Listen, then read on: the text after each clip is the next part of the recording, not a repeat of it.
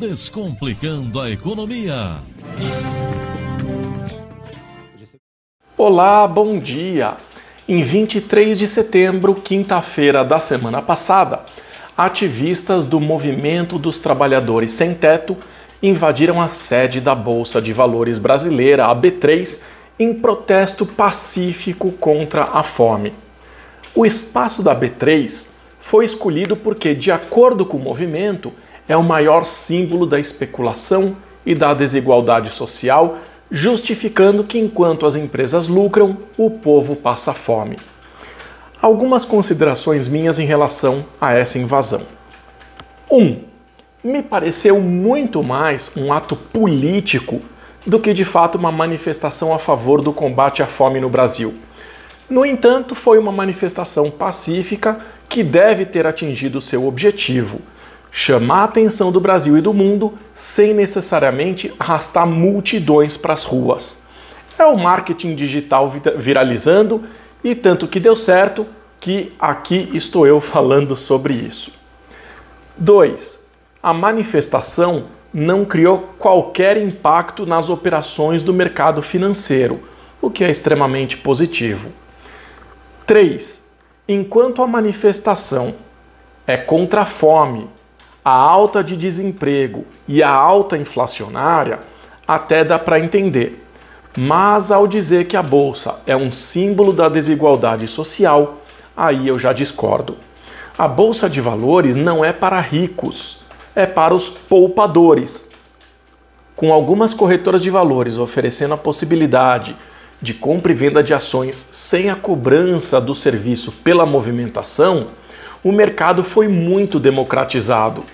A questão é que é um mercado de alto risco e boa parte da população evita esse tipo de mercado com alta volatilidade. Outra coisa, somente 21% de participação dos investidores em bolsa de valores são brasileiros.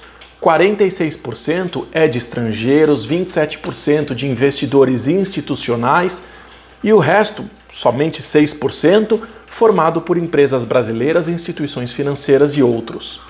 Aliás, penso que pouco importaria a desigualdade no país se as pessoas tivessem as suas necessidades básicas atendidas. No meu entendimento, é um absurdo imaginar que, por exemplo, metade da população não tenha acesso ao saneamento básico. Pouco mais de 10% passa fome.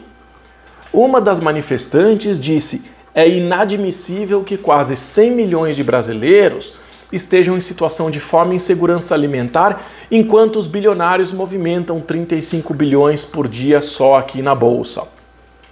Bom, a movimentação dos 35 bilhões não é feita só por bilionários, né?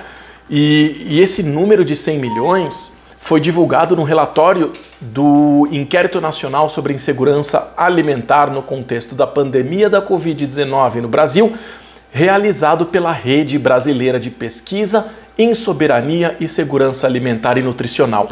A pesquisa apontou que é estimado que 116,8 milhões de pessoas conviveram com algum grau de insegurança alimentar no final de 2020.